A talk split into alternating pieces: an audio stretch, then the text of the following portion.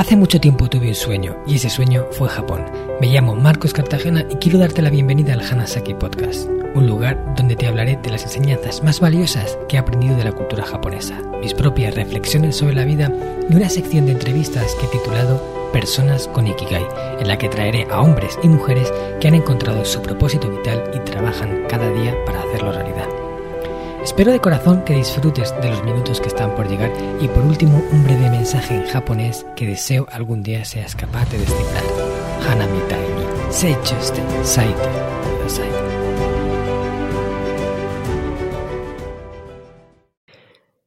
Hola a todos, estimados oyentes del Hanasaki Podcast Creciendo con Japón. Esta semana volvemos con la serie Personas con Ikigai para hablar con un invitado que viene cargado de un interesante conocimiento, así que preparaos porque estoy seguro de que hoy vamos a enriquecernos mucho con él. Se trata de Ricardo Starnotti. Es poeta, guía turístico en Italia y cofundador de la agencia Viajando con Dante, en la que muestran a sus clientes una Italia diferente y más en esencia.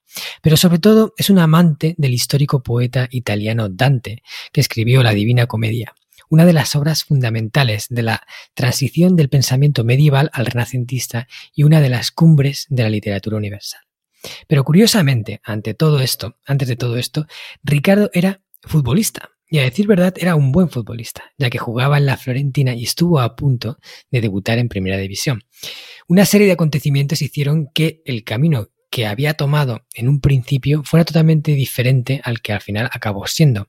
Ricardo nos hablará pronto de esta historia y otras muchas cosas que van a ser de gran interés para toda la comunidad de oyentes del Hanasaki Podcast. De todas formas diré que de este giro que dio su vida yo egoístamente me alegro, porque gracias a ello pude conocer a Ricardo y convertirle en un buen amigo. Muchas gracias por estar aquí hoy con nosotros en el Hanasaki Podcast. ¿Cómo estás?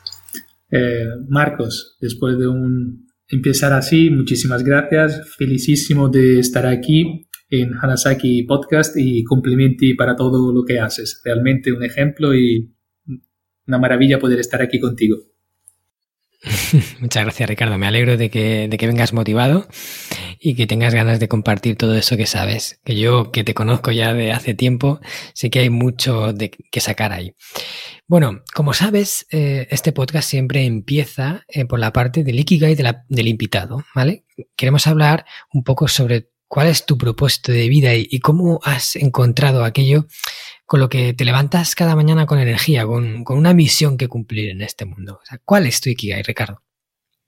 Si tuviera que definir mi Ikigai es eh, intentar llegar a más personas posible con cualquier medio posible, eh, la palabra, los vídeos, los viajes, el ejemplo, eh, para traer las enseñanzas presentes en la Divina Commedia, la obra que escribió, como has dicho correctamente tú, eh, el grande poeta florentino Dante Alighieri.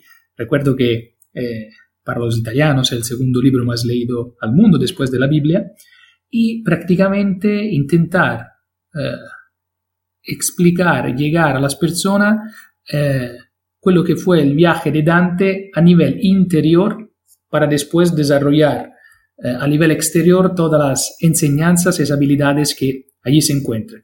Eh, simplificando, eh, prácticamente llevar la Divina Comedia, un texto medieval del 1300, explicando de manera simple, clara, interesante, llevando todo el jugo de los enseñamientos profundos que hay en esta obra a todas las personas que quieran escucharlo para después, si quiere, conocernos y, ¿por qué no?, viajar en los lugares en Italia que inspiraron Dante y que hacen parte de los recorridos que proponemos con nuestra agencia de viaje, viajando con Dante, punto, eh, en nuestros tours. Así que espero de haber comunicado uh, en forma concreta lo que nos hace levantar cada, cada día para llevar este mensaje.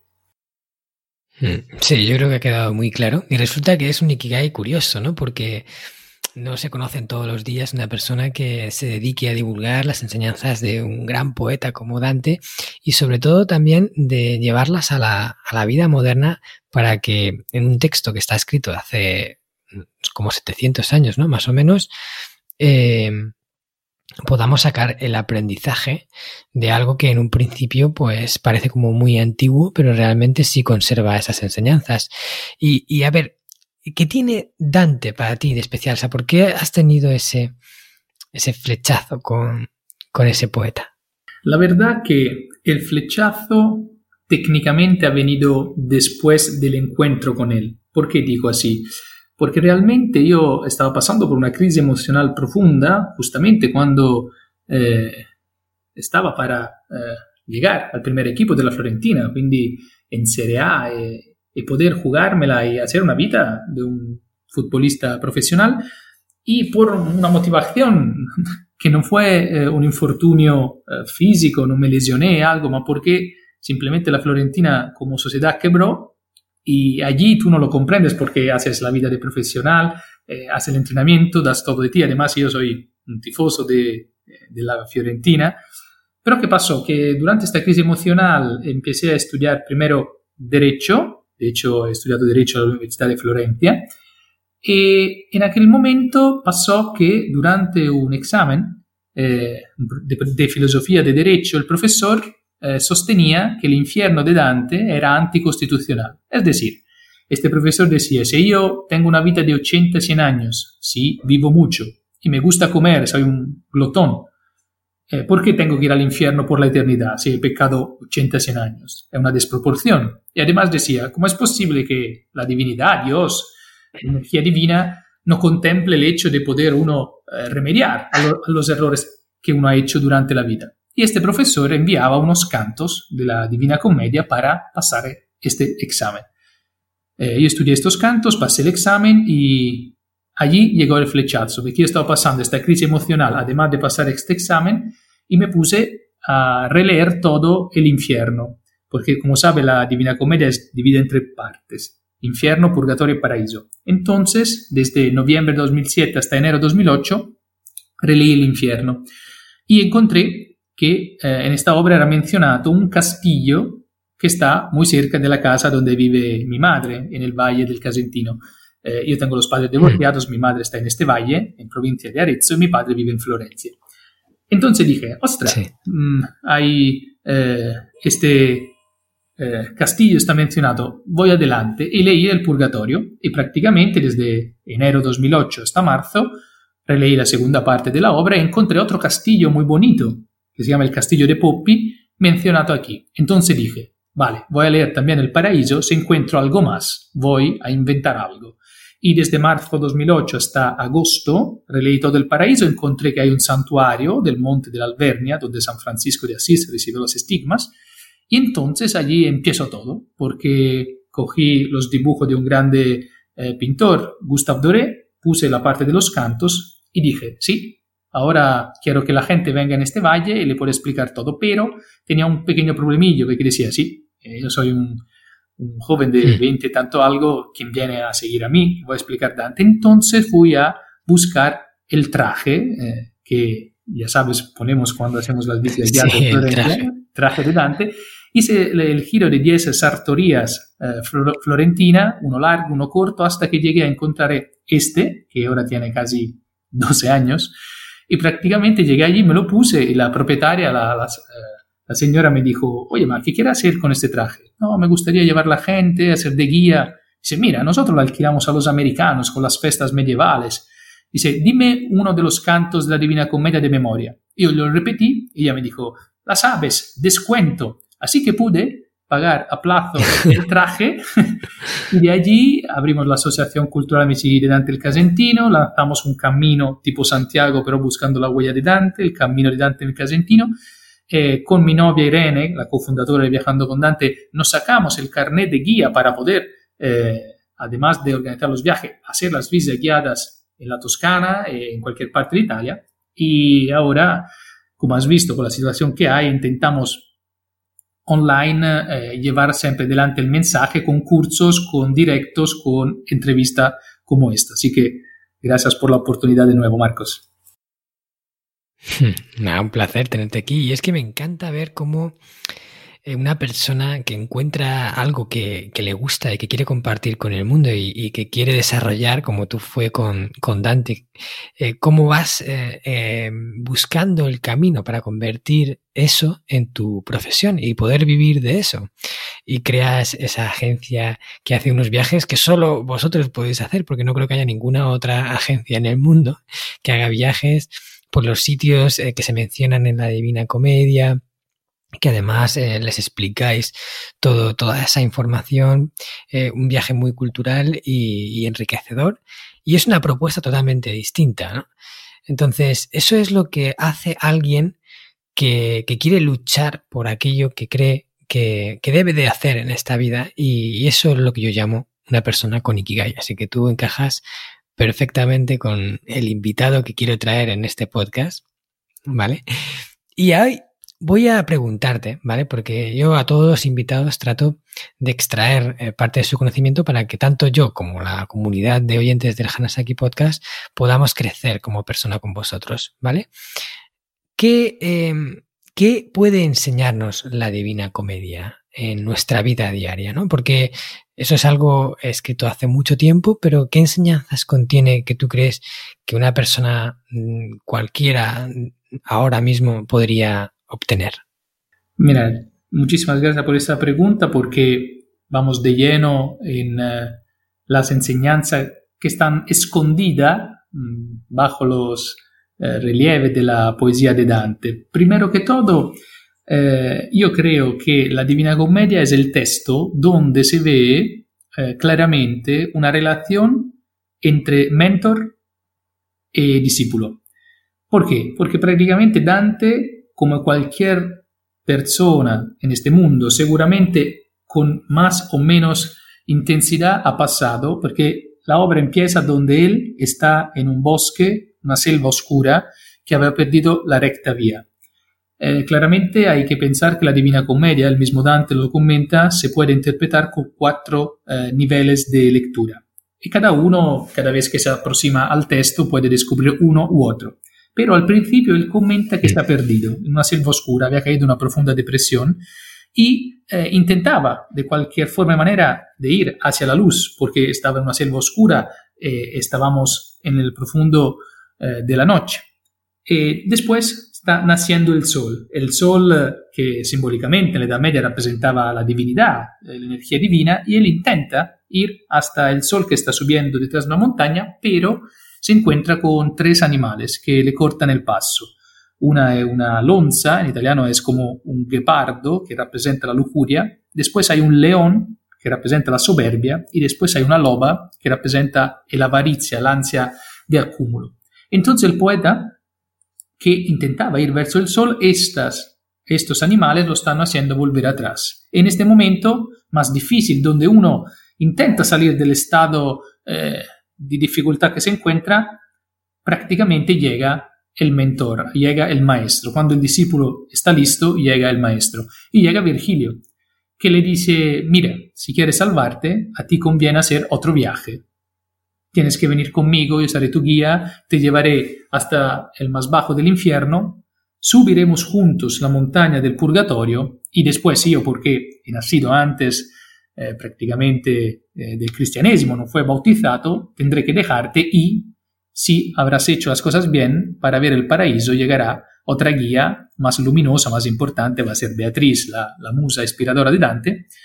Y en todo esto eh, quiero aclarar que creo que cada uno, porque estamos en este mundo particular, cada uno de nosotros tiene que aprender algo de la vida que está viviendo y viendo Dante, el ejemplo que en una dificultad extrema encuentra el maestro y se pone en camino, en marcha, con toda la dificultad que hay, para después ser más consciente eh, y llegar, después de haber comprendido y pasado por todo el infierno, como cuando uno pasa una situación realmente difícil, después poder ver la vida con esperanza y subir las montañas del purgatorio. Así que un elemento fundamental de la comedia es que eh, el poeta mismo lo dice, he escrito esta obra para sacar el hombre desde el estado de miseria hacia el estado de felicidad. Y primero que exterior, interior.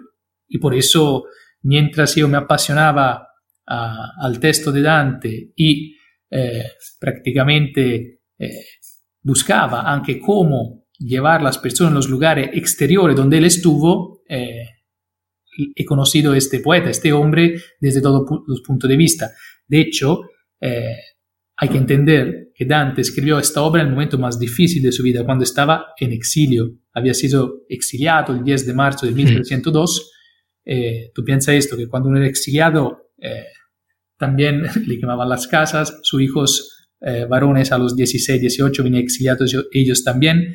La hija y la mujer se quedaron ahí en Florencia porque eran parientes lejanos de los otros políticos que habían sido al poder y él, en este momento de dificultad extrema, que quizá ha pesado también al suicidio, si uno va a ver el canto 13 del infierno, donde hay los suicidas, parece que él ha vivido un momento donde se lo ha pensado, pero en un momento de más dificultad ha, mirado dentro de sí mismo, ha hecho este viaje, ha bajado hasta el fondo y ha, sacado esta perla, que es la Divina Comedia, que repito es un camino, como has dicho tú correctamente antes, eh, desde un momento muy difícil hacia un momento de más conciencia y hacia la luz y el paraíso terrenal, que es prácticamente el objetivo de este viaje para después subir en el paraíso.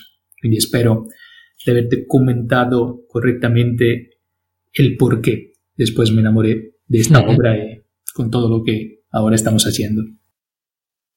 Hmm. Sí, desde luego. Además, eh, es fascinante todo lo que cuentas y cómo lo cuentas.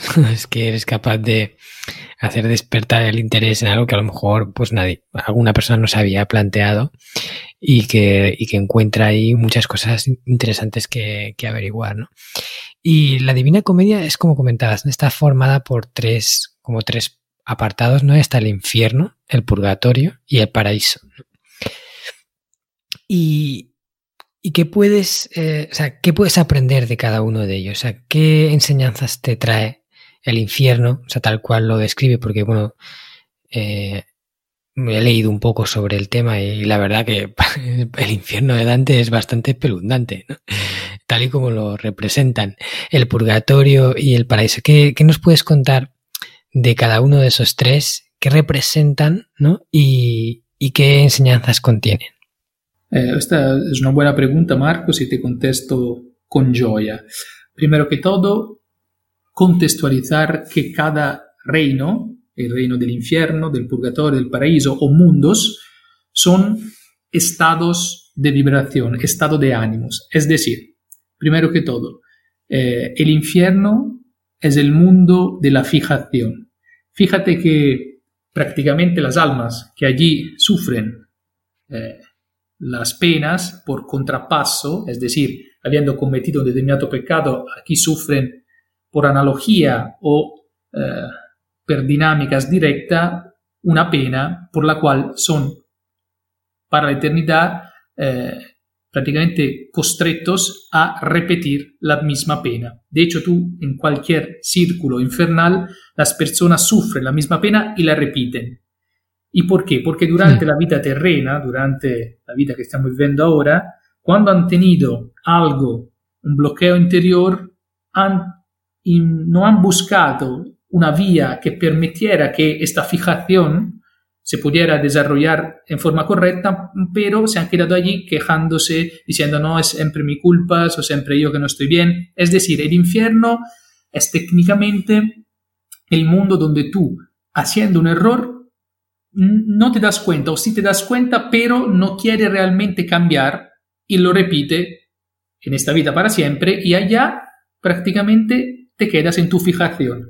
De hecho, por ejemplo, los lujuriosos como contrapaso eh, son llevados por un vento, un turbinio muy potente, como en vida se han hecho llevar por el viento de las pasiones.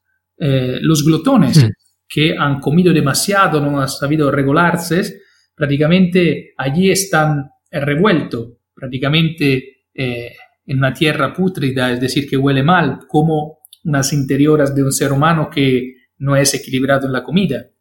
Los avaros, los pródigos, están eh, prácticamente, eh, deben llevar siempre para la eternidad con el peso del pecho una grande roca. ¿Por qué? Porque por la vida han tenido un peso en el pecho que no han sabido gestionar bien el dinero, gastaban demasiado o tenían el brazo cortos, como se dice en Italia, no gastaban y no hacían circular correctamente la economía. Entonces el infierno es el mundo de la fijación, donde uno ha tenido un bloqueo, podía salir de esto, pero no ha querido dar el paso. Entonces, ¿qué pasa? Después de los nueve círculos infernales, el poeta, siempre con el maestro Virgilio, pasa al purgatorio. Y el purgatorio ya eh, es un mundo que es prácticamente, eh, según la cosmogonía medieval de Dante, eh, al mismo nivel de la nuestra Tierra, del globo terráqueo, porque la leyenda cuenta que en el momento en cui Lucifer se prácticamente volvió en contra del Creador, se desarrolló una batalla entre los ángeles buenos y los ángeles malos.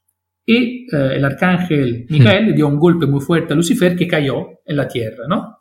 La parte de tierra que no quería tocar el mal verdadero se, se, retrajo y allí se formó la montaña del purgatorio, mientras Lucifer se fue eh, a colocar en el centro de la tierra, que según la cosmogonía dantesca es como eh, el motivo de la fuerza de gravedad. Después con Galileo sabremos que tiene otro significado, pero el, como te comentaba, el purgatorio, siendo eh, prácticamente como a nivel de nuestro globo, tienes el día y tienes la noche.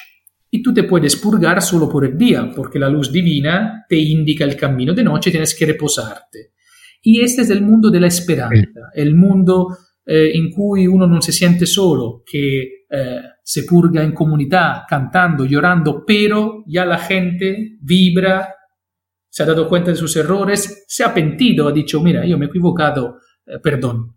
Y ya cuando uno, como ahora en la nuestra vida, cuando una persona se equivoca y pide perdón, ya es diferente, no, no hay motivo para la otra persona si no está en un estado interior infernal de seguir diciendo, no, ma tú me has hecho esto, digo, sí, me he equivocado, me he dado cuenta. Entonces el purgatorio es el mundo del perdón, el, mm, el mundo donde uno eh, se limpia para subir esta montaña, que hay que durar fatiga, claramente, como todas las cosas, pero al final hay el premio, hay la paz.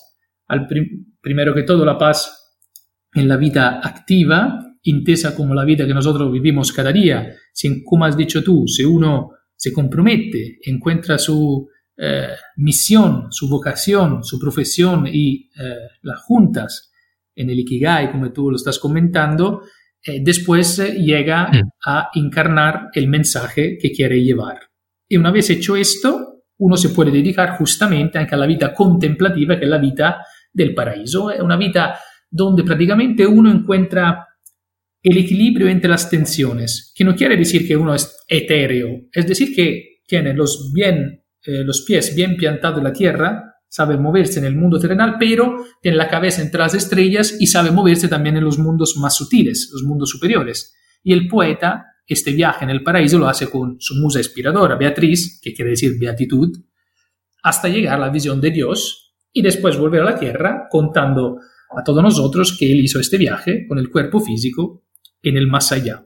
Entonces, resumiendo, infierno, purgatorio y paraíso son tres estados de ánimos, tres estados de vibración. Y esto eh, se puede comprobar con prácticamente la teoría de la relatividad de, de Einstein. Tú me dirás, ¿cómo es que tú juntas la Divina Comedia con Dante, la Edad Media, a la relatividad de, de Einstein? Muy simple, como uno puede llevar un enseñamiento antiguo al, a los días de hoy. Y si tú miras la teoría de la relatividad, cada uno de nosotros la puedes encarnar. Te hago un ejemplo. Cuando tú tienes un día malo, que las cosas no te van bien, y generalmente cuando una cosa no te va bien, una serie de cosas no te van bien, y tú vives un estado de ánimos que tiene la percepción que este día no pasa nunca. los segundos se vuelven minutos, los minutos horas, las horas días, y no pasa mm. nunca. Sí. El tiempo es lo mismo, pero la percepción que tienes tú del tiempo es diferente, es relativo a tu estado de ánimo.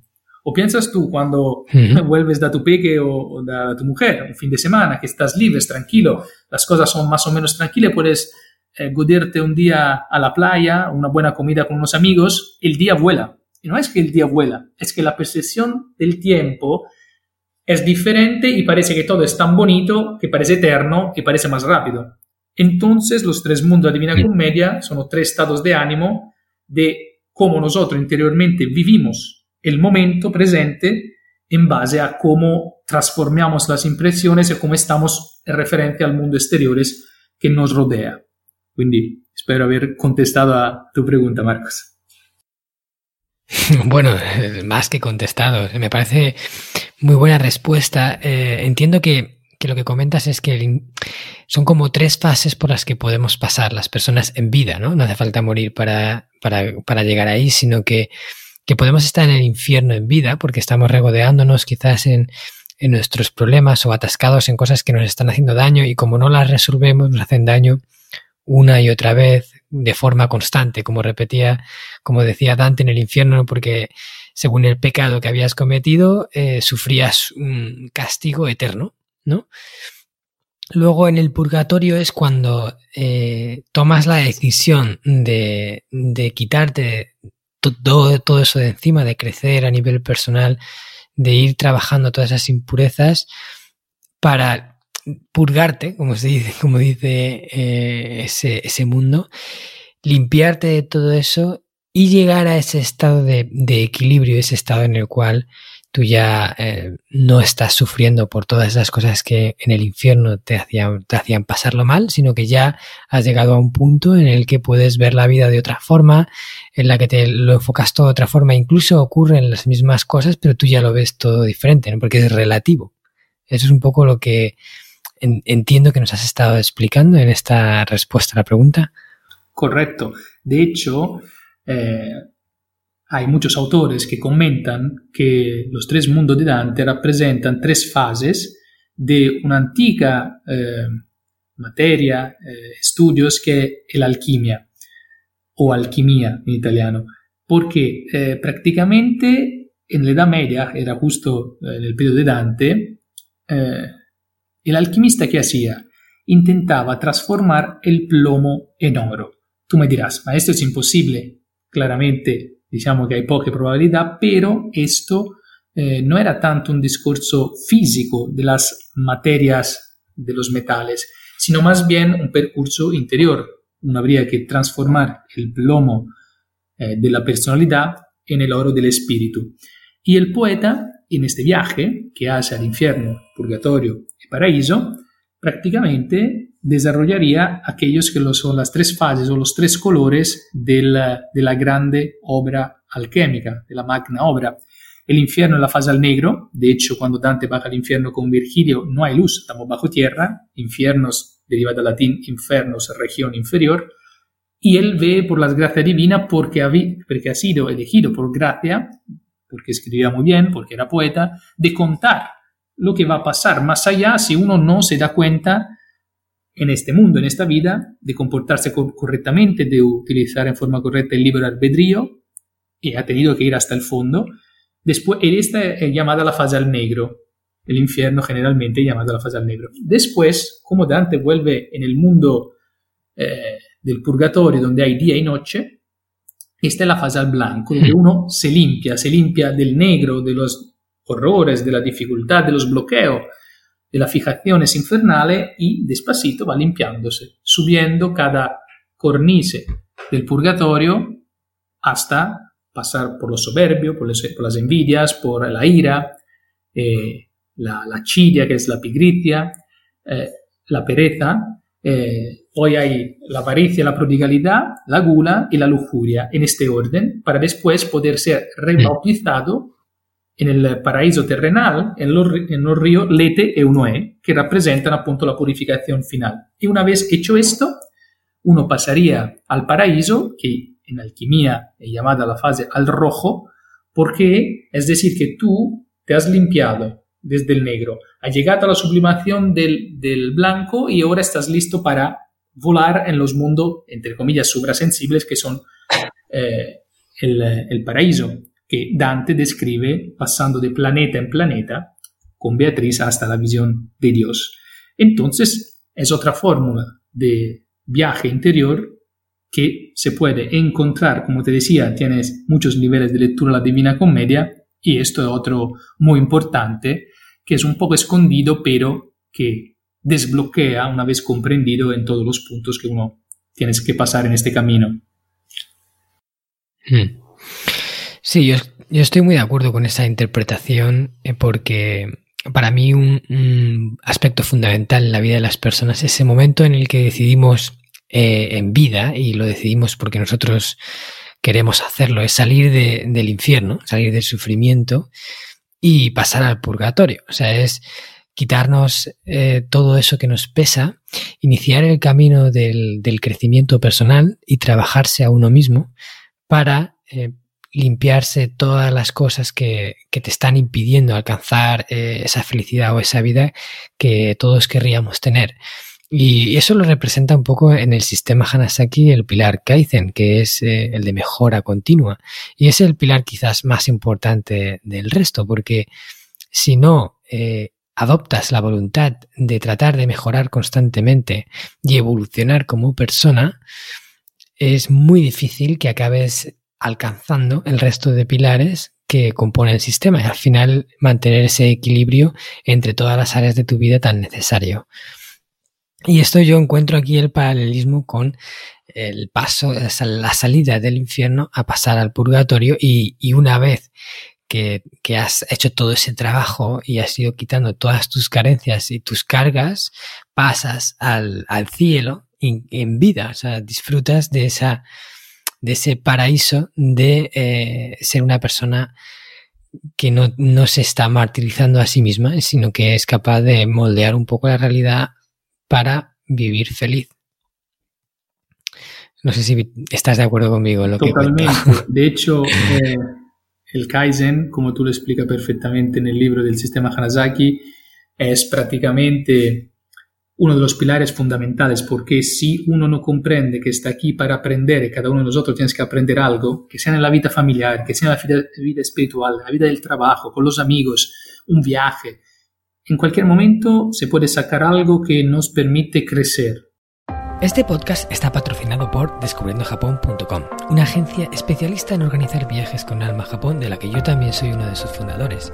Hemos nacido para dar servicio a todos aquellos que quieran descubrir el país de una forma diferente, con la que poder conectar con su esencia y volver de allí con la sensación de haberlo conocido de verdad viajes con grupos de tamaño reducido, visitas a lugares fuera de las clásicas rutas turísticas y acompañado por uno de los guías del equipo de Descubriendo Japón, un amante de la cultura japonesa que habla el idioma y que te lo mostrará más como un amigo que como un guía a la vieja usanza.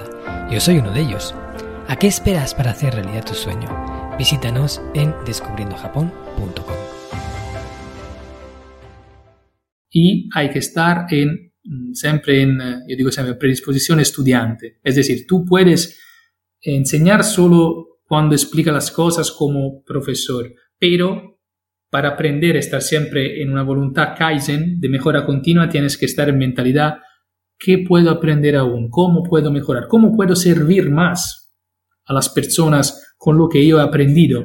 Porque justamente cuando tú has dicho uno llega al, al final del purgatorio, al paraíso terrenal, encarna el paraíso dentro de sí, después su misión llega a ser llevar el mensaje.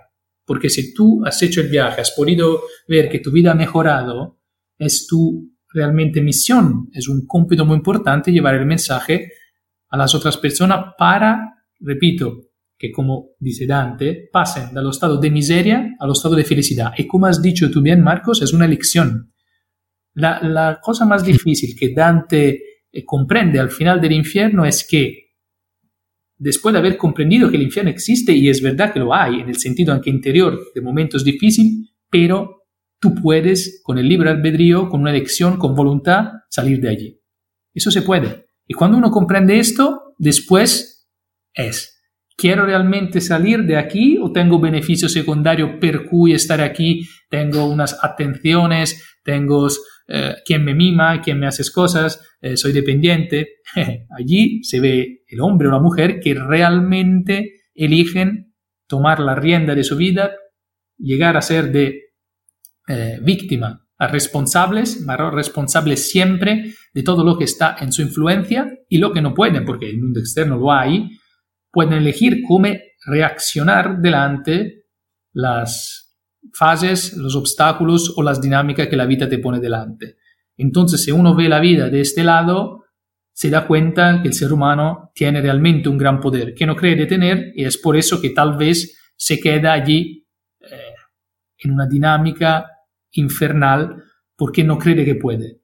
Es allí que cada uno tiene que llevar el mensaje al prójimo, al prójimo haciéndole entender que sí puede, porque si uno de nosotros lo ha hecho y es un ejemplo y es coherente, su mensaje será eh, limpio, perfecto y llegará donde tienes que llegar. Así que estoy de acuerdo con todo lo que tú has dicho, Marcos. Sí, es que al final cuando tú te das, o sea, cuando, cuando tú vives en la ignorancia de pensar que es una víctima, eh, al final crees que eso es así y, vives toda tu vida eh, con lo que la vida te echa, ¿no? Y de alguna forma pues no eres ni culpable ni responsable de eso porque esa es tu creencia. Pero cuando te das cuenta, cuando entiendes de que depende de ti, de las elecciones que tomas y de lo que haces, que puedes cambiar y salir de ahí y conseguir algo mejor y que sea lo que sea lo que te haya ocurrido en tu vida, sea que sean las circunstancias que tengas, que sean más difíciles o menos, porque es verdad que hay gente que tiene más dificultades para, salir de ese agujero, ¿no? para salir de ese infierno en el que está metido, aún así siempre está en tu mano. Es como, como si de repente abrieras una puerta y, o una, estuvieras en una cueva y quitaras una piedra y de repente entrara luz y ves que, que hay algo ahí fuera. Y ahí es cuando tú ya dices, si quieres salir o quieres seguir quedándote, pero es una elección tuya. Pero ya sabes que puedes elegir y ahí cambia todo. Es que dejas de estar en, en la felicidad, por alguna forma de decirlo, de la ignorancia y pasas a, a, tener, a, hacer uso de tu responsabilidad de tomar las acciones que hace falta hacer. Yo creo que quizás esta, ah, viendo así un poco, es la enseñanza más valiosa que, que tiene la Divina Comedia, ¿no? Hacernos ver que ese camino está en nuestra mano. Correcto. Creo que has hecho un resumen perfecto de, uno de los mensajes más potentes de la, Divina Comedia. De hecho, piensa que curioso, eh, uno piensa que el peor lugar en absoluto sea el fondo del infierno, cerca de Lucifer, entre los traidores, donde hay un lago de hielo. Y claramente es terrible, pero no es ahí el sitio más eh, peor, según Dante. Es al principio, en el tercer canto del infierno, donde Dante encuentra, en italiano se llaman ignavi, es decir, las personas que nunca han elegido en su vida, nunca han tomado una posición correcta o incorrecta. Prácticamente se cuenta, como te decía antes, que cuando se desarrolló eh, la, rebelión de Lucifer, ha habido los ángeles buenos que han luchado con el arcángel Miquel, eh, los ángeles malos, los rebeldes con eh, Lucifer, y ha habido un, uno stuolo, un grupo de ángeles que no han tomado posición, eran como unos espectadores, miraban, mira, pasa esa, y no han tomado posición. Cuando al final de la batalla Dios ha dicho, ostras, vosotros no, habéis, no sois ni caliente ni frío. Y como dicen que los evangelios, lo escupiré de mi boca. Y ellos están en el antinferno, es decir, en un círculo el más amplio de todo el infierno, y juntos a las personas que nunca toman unas eh, elecciones, una posición en su vida, teniendo el libre albedrío, como tú justamente has dicho, prácticamente como contrapaso tienen que correr por detrás de una bandera, de un símbolo, pero están pungolados por eh, vespas, por animales que tienen pungiglione, es decir, son pungolados y su sangre cae al suelo y es eh, eh, bebida por, por lombrigos, por animales que chupan, ¿no? Y quindi è uno de los hmm. cantos, el tercero más impactante, porque te dice, puedes equivocarte, debes equivocarte, tienes que comprender, pero tú que estás vivo, eres un ser humano, tienes la capacidad del intelecto, la palabra, la posibilidad de elegir, y tú, la cosa más importante es que no eliges, no das neanche a la divinidad o al karma, llámalo como quieras, de poder decir, has hecho bien, has hecho mal. Y es por eso que en este canto el poeta y Virgilio nunca dices los nombres de las personas que están ahí, porque no ha hecho nada para ser recordado positivamente o negativamente. Y esto es uno de los enseñanzas más potentes de los primeros cantos. Así que te dejo imaginar cosas no hay más allá. Qué bueno, ¿eh? qué, bonito es cuando sacas cosas eh, ocultas que, las que no a primera hora a lo mejor lo ves y, no sabes exactamente si, si, contiene algo o no, pero cuando te lo explican con, pues, con tus palabras empiezas a entender y, y todo cobra forma. ¿eh? Y eso a mí me encanta descubrir algo que estaba ahí detrás y que no era capaz de ver en ese momento. Vale, Ricardo, pues para seguir sacándole un poco de, jugo, aparte de lo que hemos hablado, que ya yo creo que es bastante, son dos o tres cosas así que cualquier persona que, que interiorice esto ya sin duda le va a ayudar, pero si me tuvieras que decir alguna otra cosa más que la Divina Comedia nos pueda aportar eh, para mejorar como persona o para mejorar la calidad de nuestra vida o incluso algo que pudiéramos hacer, eh, algo que pudiéramos aplicar eh, la semana que viene. Cualquier oyente de aquí que quisiera hacer algo extraído de, de estas, digamos, enseñanzas ocultas de la Divina Comedia, ¿qué más nos podrías decir? Sí, mira, te comento un terceto, te lo diré en italiano y después lo traduciré en español y iremos al grano. En el segundo canto del infierno, después de Dante que ha elegido hacer el viaje al infierno, al purgatorio con Virgilio, eh, hmm. llega el momento que tiene miedo. Tiene miedo y le dice, maestro, yo, ¿por qué tengo que venir proprio yo? Yo no soy ni Enea, que ha sido un héroe épico, ni San Pablo, que era un, un apóstol eh, del cristianesimo. ¿Por qué tengo que venir solo yo a hacer este viaje? ¿Y por qué no otro? Y Virgilio le cuenta que prácticamente él estaba en el limbo, que es el, círculo, el primer círculo del infierno, donde había las personas que aunque no habían sido bautizadas, o los grandes poetas, filósofos, y él estaba allí y ha llegado una mujer bellísima que prácticamente le dice, mira, por favor, tienes que ir a salvar a mi amigo que se ha perdido en el bosque oscuro, etcétera, etcétera. Y Virgilio le dice, mira, vale, yo es como si ya he ido. Pero me dices por qué has venido aquí y sobre todo, ¿por qué no tienes miedo tú que estabas en el paraíso de bajar hasta el infierno? Quindi anche una pregunta lícita. Y Beatriz le dice este pezzetto. Temer si dee di sole quelle cose c'hanno potenza di fare altrui male, dell'altre no, che non son paurose.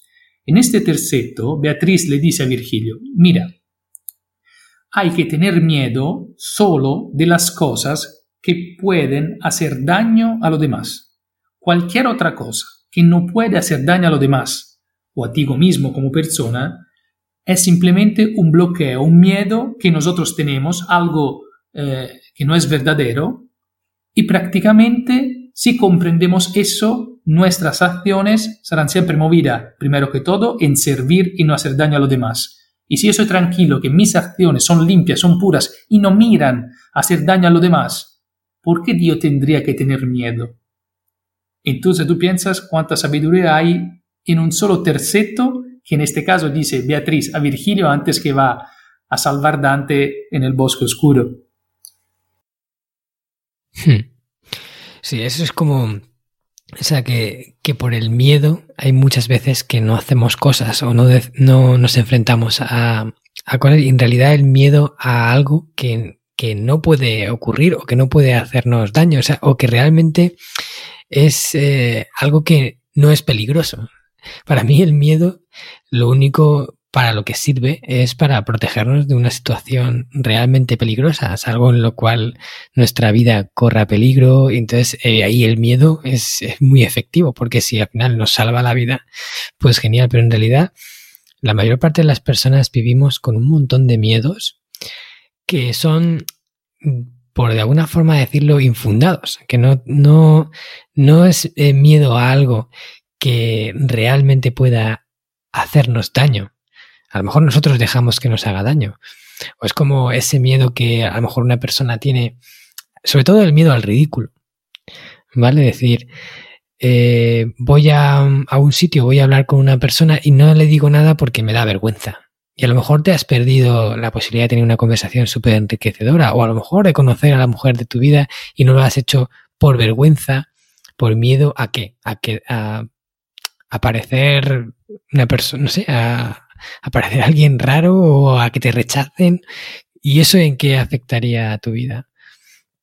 Eso es un poco lo que el, paralelismo con, con ese eh, con Beatriz, ¿no? Que baja al infierno y dice, ¿por qué voy a tener miedo de esto si realmente no, no es algo que corra peligro? ¿Verdad?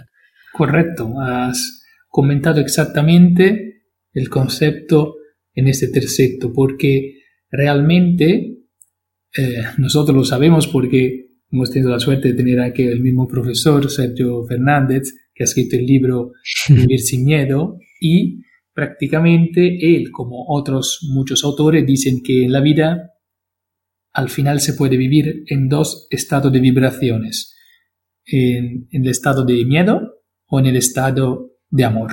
Y cuando uno está en el estado de miedo, por naturaleza de esta eh, dinámica, uno se retrae. Se retrae porque no cree de ser digno, no cree que puede, no cree de hacer ridículo, insomma, se crea toda una serie de, eh, muros internos para no poder exprimir su parte de ser o su forma de ser en manera limpia, cristalina, pura. Y llega a creérselo. Cuando uno se da cuenta que todas estas fórmulas habían sido creadas por nosotros mismos para bloquear realmente lo que somos de verdad, es decir, nuestra parte interior de amor que tiene, quiere manifestarse en cualquier momento, cuando nos damos cuenta, como hemos dicho antes, que hay el libre albedrío y que hay esta posibilidad, después estás en tus manos concretizar el mensaje que quiere llevar. Y estas cosas que estamos hablando es en el segundo canto del infierno, cuando antes dice, va, mira, Virgilio, yo no voy, no voy porque no puedo, no soy digno. Él le dice, mira, ha venido una mujer, que es Beatriz, que la enviada a Santa Lucía. Y Santa Lucía la enviada a la Virgen María que quiere que tú hagas este viaje. Ahora dime, tiene tres mujeres y una es la musa inspiradora tuya de la infancia que quieren que tú hagas este viaje, no viene. Y Virgilio siempre con educación increíble, este mentore es impresionante porque cuando tiene que ser duro con el discípulo lo es, siempre con educación, y cuando tienes que ser dulce al mismo tiempo lo es. Por eso la Divina hmm. Comedia, como te comentaba al principio, es una relación entre un mentor y un discípulo que man mano que eh, se desarrolla el camino, después el discípulo llega más allá del maestro y de hecho el maestro vuelve en el limbo, en el primer ciclo del infierno y Dante con Beatriz irá al paraíso. Una relación increíble que nos hace entender cuánto son importantes la relación humana vivida correctamente, dejando espacio a la expresión de cada uno de nosotros. Increíble. Hmm. Qué bonito todo esto que nos has contado. Yo creo que que todos aquellos que están al otro lado de, del podcast están disfrutando con tus explicaciones, además con ese acento italiano y cuando sueltas alguna palabrilla ahí italiana por en medio que le da todavía un, toque más, más bonito. Y, encantado de haberte tenido aquí en el podcast, de verdad. Eh, todo lo que nos has dicho yo creo que es muy valioso, que tiene enseñanzas importantes que sacar. Y, seguro que la gente puede seguir aprendiendo más contigo. Yo creo que ahora tú estás impartiendo también cursos, eh, de momento todo en italiano, pero algún día saldrán también en español, ¿no? Imagino. Sí, la verdad es que mm, piensa, muchas personas que están siguiendo estos cursos son eh, amigos españoles que saben italiano y muchos argentinos que han tenido los padres o los abuelos italianos, que ahora hablan español, pero comprenden e entienden italiano. Así que después me han comentado, perfecto, tú lo hagas ahora en italiano porque nosotros escuchamos con el idioma original la Divina Comedia. Tú piensas, la Divina Comedia está el 90% de las palabras que hoy hablamos nosotros en Italia. Pero me han preguntado, oye, mira, ya que son muy bonitos los cursos, las imágenes, la, tu explicación, y tú piensas que yo doy los cursos vestido de Dante, aunque allí, como cuando hacemos las guías. Eh, entonces me han dicho, por favor, cuando puedas, de hacerlo en español, y de hecho, eh, una vez lanzada una plataforma en idioma italiano que será eh, Conoscere Dante, en español será conoceradante.com, prácticamente después la haremos también en español para permitir a, cualquier persona que quiera aprender italiano y aprender esta obra, que además de ser la madre del idioma italiano, contiene prácticamente escondida toda la sabiduría de Edad Media y que puede ser tranquilamente aplicada para el desarrollo personal anímico interior de cualquier persona que tenga gana de ponerse en camino. Así que te contesto con joya eh, en cuanto podamos lo haremos también eh, en habla hispana para todos los amigos eh, que hablan este maravilloso idioma. Hmm. Perfecto. Pues mm, avísame a mí el primero cuando esté disponible.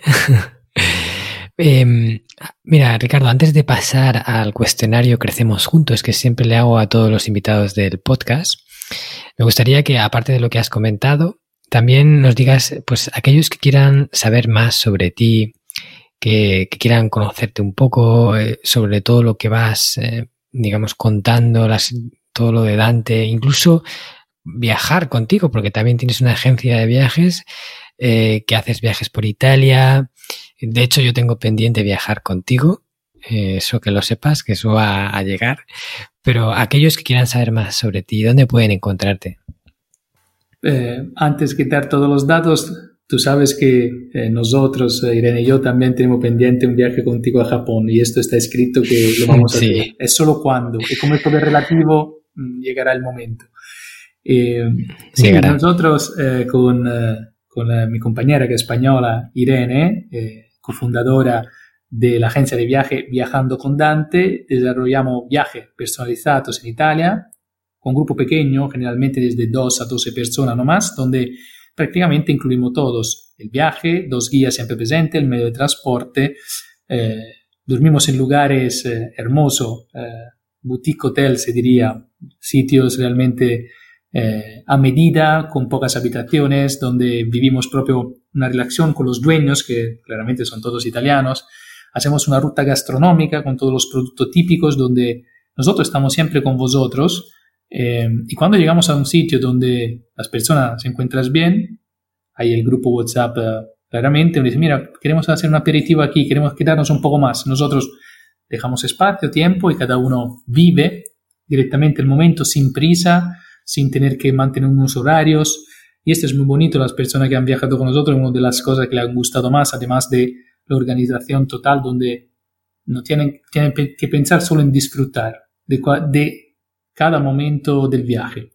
Y como he comentado, la página web se llama eh, viajandocondante.com, ahí hay todas las informaciones, esperando que la situación mejore eh, desde marzo, esperamos ya de poder de nuevo eh, reabrir a los viajes desde España o hmm. de cualquier parte del mundo. Nosotros al momento nos gusta trabajar con las personas de habla hispana porque eh, la cultura es similar. En Italia nos gusta estar sentado a comer como en España, sobremesa, charlar, esto contacto, cultura, y por eso aún no, no nos hemos abierto a unos mercados ingleses, francés o otro, no porque no nos queremos y lo haremos, pero eh, preferimos tener menos viajes, pero servir en forma maravillosa a las personas que vienen y de momento eh, nos gusta hacerlo con, con, españoles, con personas de habla hispana, repito, por un discurso que llegamos a conocer su forma de vivir, su psicología, que es similar a la nuestra, porque Irene es española, yo soy italiano, y en futuro llegaremos a comprender también las necesidades, los tiempos de personas de otra parte del mundo. Y si alguien quiere eh, seguirme, también eh, hay mi perfil Facebook eh, que es Ricardo Starnotti, tanto me ven con el traje de Dante rojo, y si no, también hay una página siempre de Facebook que se llama Viajando con Dante, o y allí os invito ya a venir anche la página Instagram, que es siempre Viajando con Dante, donde ponemos todas las actividades que estamos haciendo, la visita guiada, los tours. Así que, repito, Marco, gracias por la oportunidad de estar aquí contigo. No, gracias a ti por estar aquí. Eh, voy a poner todo lo que me has, lo que has comentado en las notas del programa, ¿vale? Lo podrán encontrar eh, en mi web, marcojartagena.com, en el blog, en la sección podcast, donde voy publicando todos los episodios y las notas de cada episodio para que si nombramos algo relevante durante la entrevista o por lo menos los datos del invitado, los diferentes puntos de contacto lo puedan encontrar, ¿vale? Así que estará todo ahí para aquellos que quieran conocer un poco más. Yo, por supuesto, recomiendo encarecidamente que quien quiera conocer Italia de verdad vaya en los viajes de Ricardo y Irene, porque no solo son expertos conocedores de la cultura y de la historia del país, sino que además son personas maravillosas que yo les tengo mucho aprecio. Estoy deseando que todo este lío del confinamiento acabe, podamos volver a sentarnos juntos y tomar eh, una buena pizza italiana o, o, lo que sea, mientras que podamos compartir un ratito. Bueno, pues vamos a pasar al cuestionario Crecemos Juntos, ¿ok? Van a ser unas preguntas relámpago que le hago a todos los invitados y esto nos va a ayudar eh, a ver cómo, eh, desde tu punto de vista, estás haciendo para crecer a nivel personal en diferentes aspectos, ¿vale? Y nosotros podamos enriquecernos con ello. Así que aquí va la primera pregunta. ¿Estás preparado? Bye, Marco, estoy aquí. Muy bien. Venga, ¿cuál es el libro de desarrollo personal que más te ha aportado? Aparte la Divina Comedia, como ya has entendido, eh, me ha ayudado mucho el Vivir sin Jefe de Sergio Fernández. Realmente me ha ayudado a comprender una mentalidad de pasaje tras ser dependiente a ser emprendedor, la verdad sea dicha. Sí, yo lo he leído también y es buenísimo. Sobre todo si quieres montar tu propio proyecto y darte cuenta de qué es lo que no tienes que hacer para que no te vaya bien. Vale, siguiente pregunta. ¿Cuál es la película que más te ha inspirado? Una película que hayas dicho, esto, esto sí tiene extracto bueno. Sí, te diré dos. La primera es El indomable Will Hunting, donde está la relación entre discípulo y maestro, en este caso en un percurso de psicología entre eh, Matt Damon, que es el, el, protagonista, y sobre todo anche Robbie Williams, que es el psicólogo, es realmente cómo se desarrolla correctamente una relación entre dos personas, una que está un poco más adelante, una un poco más atrás en el camino de la vida, y me recordaba muchísimo la relación entre Dante y Virgilio, y otro realmente eh, muy bonito es Descubriendo a Forrester, donde hay el protagonista, el actor que purtroppo nos ha dejado eh, en estos días, Sean Connery, donde él eh, llega a escribir un libro que es prácticamente el mejor del siglo pasado y después por miedo, por una dinámica de vida, no se pone más a escribir hasta que llega un joven que tiene ganas de aprender, y se desarrolla la historia que lo lleva de nuevo a escribir. Así que, siendo encantándome Dante, aquí estoy escribiendo un libro que pronto vendrá a la luz, eh, son dos filmes realmente recomendables. Sí, son buenísimos, yo los he visto las dos. Vale, ¿cuál es el hábito que practicas de forma habitual que crees que más beneficios te proporciona? Allora, a nivel físico, cada dos, tres semanas hago unos ayunos intermitentes, es decir, eh, intento comer menos. Yo soy una persona que me encanta comer, soy de estar con los amigos a comer muchísimo y, repito, la cosa es buena, pero eh, veo que me haces muy bien para recapacitarme, estaré más concentrado y después he desarrollado un hábito que me permite, repito, que creo que es muy bueno, que es quello de la consistencia, y es decir, en el momento que eh, uno se da cuenta cuál es su misión, cuál es su vocación, cuál es su profesión, y anche cómo, repito, ganar dinero con lo que uno hace en forma correcta, eh, cada día hacer algo que permita que el mensaje llegue de una forma correcta, que puede ser con una vista guiada, con un viaje, con un podcast, con un diálogo como este, y mantener siempre el foco constantemente en lo que estás haciendo. A veces en manera más intensa, con un super focus, cuando tienes que escribir un libro, un artículo, una mail. A veces un, con menos intensidad, porque es imposible mantener 24H el focus, pero con una consistencia diaria. Eh, creo que eso es uno de mm. los hábitos a la larga que hace la diferencia, porque uno puede tener talento, puede tener idea, pero si no tienes constancia, que repito, es la hermanastra de, la creación, del suceso, de todo, pero si no ahí está, eh, todos aquellos que han llegado donde han llegado han tenido el hábito de ser constantes. Estoy feliz, trabajo. No estoy feliz, trabajo. Tengo un día mejor, trabajo. Pero trabajo en el sentido no mecánico del término, con conciencia, allí atento, e intentando, repito, siempre servir a las personas que quieren llevar tu mensaje. Genial. Muchas gracias por esa respuesta. Y la siguiente pregunta es, ¿cuál es eh, el aforismo, la frase, estas frases que contienen una enseñanza que tú hayas escuchado y que más te ha resonado? Mira, ya que te he comentado antes la de Beatriz, te diría otra, que es siempre en la Divina Commedia, que, que dice así, dice, fatti non foste, ah no, perdón, dice, considerate la vostra semenza, fatti non foste a vivere come bruti, ma per seguir virtute e conoscenza. Es decir, el ser humano ha sido creado a mitad entre el reino inferior, diciamo el infierno, y el reino superior, el paraíso, con todas las potencialidades para llegar a ser o un ángel, es decir, en el sentido cristiano del término, es decir, elevarte estudiando, aplicándote, llevando valor, creyendo en el amor y compartiendo amor, o volver hacia atrás hasta los brutos, hasta los animales, cuando uno no hace desarrollo interior, no trabaja en sí mismo, eh, tende a vivir de los cinco sentidos en forma baja, es decir, que se hace llevar como si mm. fuese un bruto o un animal. Y esto nos lleva siempre a la dinámica del libre albedrío, por la cual, eh, repito, cuando nos damos cuenta que tenemos este grandísimo potencial y queremos realmente las cosas, repito, no es simple, porque si era simple, todo lo harían, pero es posible. Claro. Y cuando es posible, depende de ti. Repito, como el tiempo es relativo, es una cuestión de focalización de la energía. Yo estás, ahora yo feliz, felizmente hablo contigo, Marcos, y soy encantado de conocerte. Y tú piensas, si hubiera llegado a ser un futbolista famoso, nunca te hubiera conocido, no hubiera conocido a mi mujer, no hubiera ido a vivir a España. Y yo te digo, ahora, posteriori, menos mal. Pero allí sufres, ¿por qué? Porque lo ves con ojos diferentes. Y cuando te das cuenta que tal vez las cosas bien que pasen, te das cuenta después y recapacita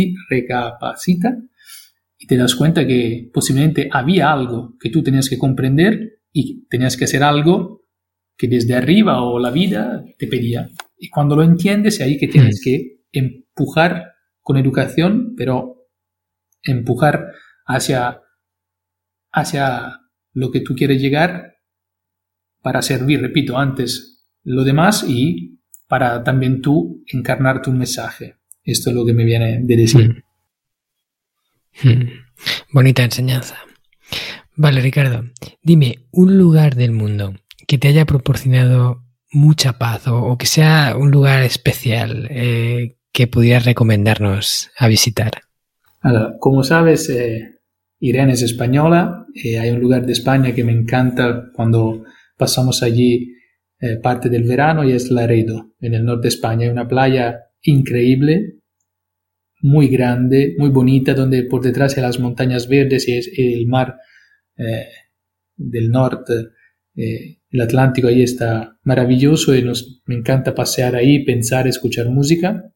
Y en Italia, hmm. estar en el Valle del Casentino, donde afortunadamente estamos ahora, que es un valle verde, donde nace el río Arno, donde cuando tú quieras puedes ir eh, en el bosque, caminar, encontrar castañas, fungos, setas, y es, ahora me doy cuenta de la importancia proprio de la naturaleza y de un contacto directo constante, ahora que, mm. como sabes, eh, en ciudades eh, purtroppo hay más concentración de personas y la situación es delicada. Así que esos son dos, dos, lugares, uno en España, Laredo, y aquí en Italia, el Valle del Casentino, entre Florencia y Arezzo. Ya me han entrado ganas de ir para allá. Yo también estoy eh, con la naturaleza. Bueno, de, hecho, uno de los pilares del sistema Hanasaki es naturaleza y, en ese pilar hablamos de lo importante que es mantener un constante contacto o, por lo menos lo más frecuente posible con la naturaleza porque nos aporta muchísimas cosas, no solo a nivel de bienestar, sino incluso a nivel de salud. Así que me alegro de que estés allí en un sitio como ese que tendré que visitar. Pum, cuenta con ello. Vale, dime la persona a la que sigues que más te inspira a crecer. Esa, esa mentor, ese, esa persona que, de la que más aprendes. Allora, la verdad es que me gusta aprender de muchas personas. Soy bastante rápido cuando creo haber encontrado un maestro. Por ejemplo, leyendo tu libro y, y frecuentándote, te digo, Marcos, que cuando tengo que encontrar un momento de paz y tranquilidad, me inspiro a ti, porque cuando tú hablas y comunicas, es maravilloso porque transmite paz y tranquilidad. Así que ya por eso te digo a ti. Eh, Habiendo, eh, en España, repito, Sergio Fernández, según me, es un grande mentor. El mismo Fabián que trabaja con Sergio, porque tienen el mismo mensaje, pero cada uno con su estilo. Eh, he tenido la suerte anche de, de, leer todos los libros de, eh, ayúdame, el coach americano eh, Tony Robbins, anche lui claramente ha incarnato lo que ha escrito en sus libros. A mí me encanta encontrar personas que han escrito libros y son coherentes con la vida. Ahora lo voy a contactar, sigo sus cursos, los viajes, repito, contigo viajaremos a Japón porque con la dinámica de la naturaleza, las fotos que pones de todos los templos eh, japoneses que pones en tus viajes son maravillosos, así que no voy a lograr estar allí.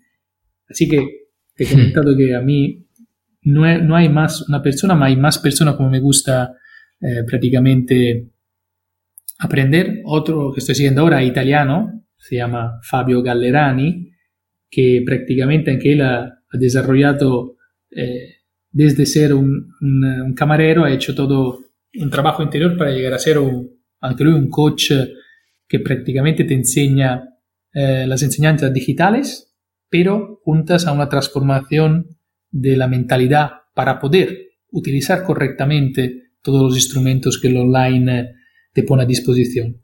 Así que te he comentado mm. unos cuantos. Genial, pues muchas gracias. Y última pregunta. Eh, ¿Cuál es el canal de podcast que escuchas frecuentemente que más te aporta? A más, aparte de este, claro. este es el primero como tiene que ser. Eh, claro que sí. El podcast, ahora amigo, estoy siguiendo eh, el podcast del último coach que te he comentado ahora, que es italiano, se llama Fabio Gallerani. Mm. en España eh, he escuchado por un tiempo em, Nacho Muñoz por el desarrollo de habilidades para llevar los cursos que uno está haciendo en online e encontrar tu público. Así que eh, otro que seguro conoces tú también es los podcasts de Álvaro Alcántara, que es un experto de turismo, de los viajes y como sabes, ahora hay que estar más que nada cerca de las personas que tienen mentalidad positiva, que te dan informaciones correctas que tú puedes aplicar para desarrollar las habilidades necesarias para estar listo cuando aunque el mundo de los viajes de nuevo abrirá, porque, repito, creo como tú de ser un, una persona positiva siempre a tope, así que es una cuestión de cuándo. Yo, para estar bien, digo, mm, es sí, es solo cuando, así que intentamos que sea lo antes posible, pero esto va a ser, repito, cambiará la forma de viajar. Creo que los viajes con significado, eh, por ejemplo, viajando, eh, descubriendo a Japón, como lo haces tú, ya había antes de esta crisis. Eh, las personas que venían, ah, después creo aún más porque serán viajes con significado. La diferencia ahora, hmm. habrá un turismo de masa, habrá un turismo de personas que viajan por un porqué y quieren viajar con las personas que encarnan el porqué. Así que yo espero, hmm. cuanto antes de poder servir las personas que quieren viajar a Italia, viajar contigo a Japón y, seguir adelante. Hmm. yo sin duda estoy seguro de que antes o después va a llegar el, momento en el que los viajes abran de nuevo. Eh, ahora, antes viajar era como un lujo que la gente se daba. Ahora es una necesidad que las personas tenemos. Tenemos la necesidad de viajar, de, conocer diferentes lugares y de enriquecernos con ellos. Y antes o después eso va a volver. Así que esperaremos pacientemente a que las circunstancias se den. Yo creo, yo ya tengo la esperanza de que en, primavera del 2021 vamos a, poder movernos, a desplazarnos, vamos a, a, ir superando poco a poco todo esto que estamos pasando, porque ninguna pandemia ha durado para siempre y el COVID-19 no va a ser la que se mantenga aquí eternamente. Así que, bueno, todos los que estáis deseando viajar, porque sé que ahora hay un acúmulo ¿no? de ganas de, de, que no hemos podido movernos, de que hemos estado encerrados un tiempo, de que no sabemos si nos van a volver a confinar, etcétera, y hay unas ganas enormes de salir al mundo y, y de, de redescubrir lugares. Pues cuando eso llegue, Ricardo y yo estaremos ahí para atenderos, ¿vale? Bueno, muchas gracias Ricardo, de verdad, por estar aquí, por todo lo que nos has aportado. Ha sido un placer tenerte en el podcast y con esto vamos a terminar. ¿Qué tal? ¿Te ha gustado el contenido de hoy? Si es así, te estaría súper agradecido si pudieras ponerme una reseña positiva en Apple Podcasts, Evox o la plataforma que utilices de forma habitual. Esto me va a ayudar a hacer llegar a más personas un contenido que realmente creo que es valioso. También te recuerdo que todos los oyentes del podcast tenéis la posibilidad de descargar de forma gratuita el primer capítulo del libro, del cual soy autor, El Sistema Hanasaki, los nueve pilares de Japón para una vida centenaria con sentido, y además un pequeño ebook complementario que he escrito y titulado Los 27 superalimentos de la dieta japonesa, donde hablo de aquellos alimentos que según se cree ayuda a los japoneses más longevos a vivir hasta los 100 años. Puedes descargar estos dos obsequios en marcoscartagena.com barra regalo. Nos vemos en el próximo podcast y como dirían en japonés, mata kondo, soremade o genki dene.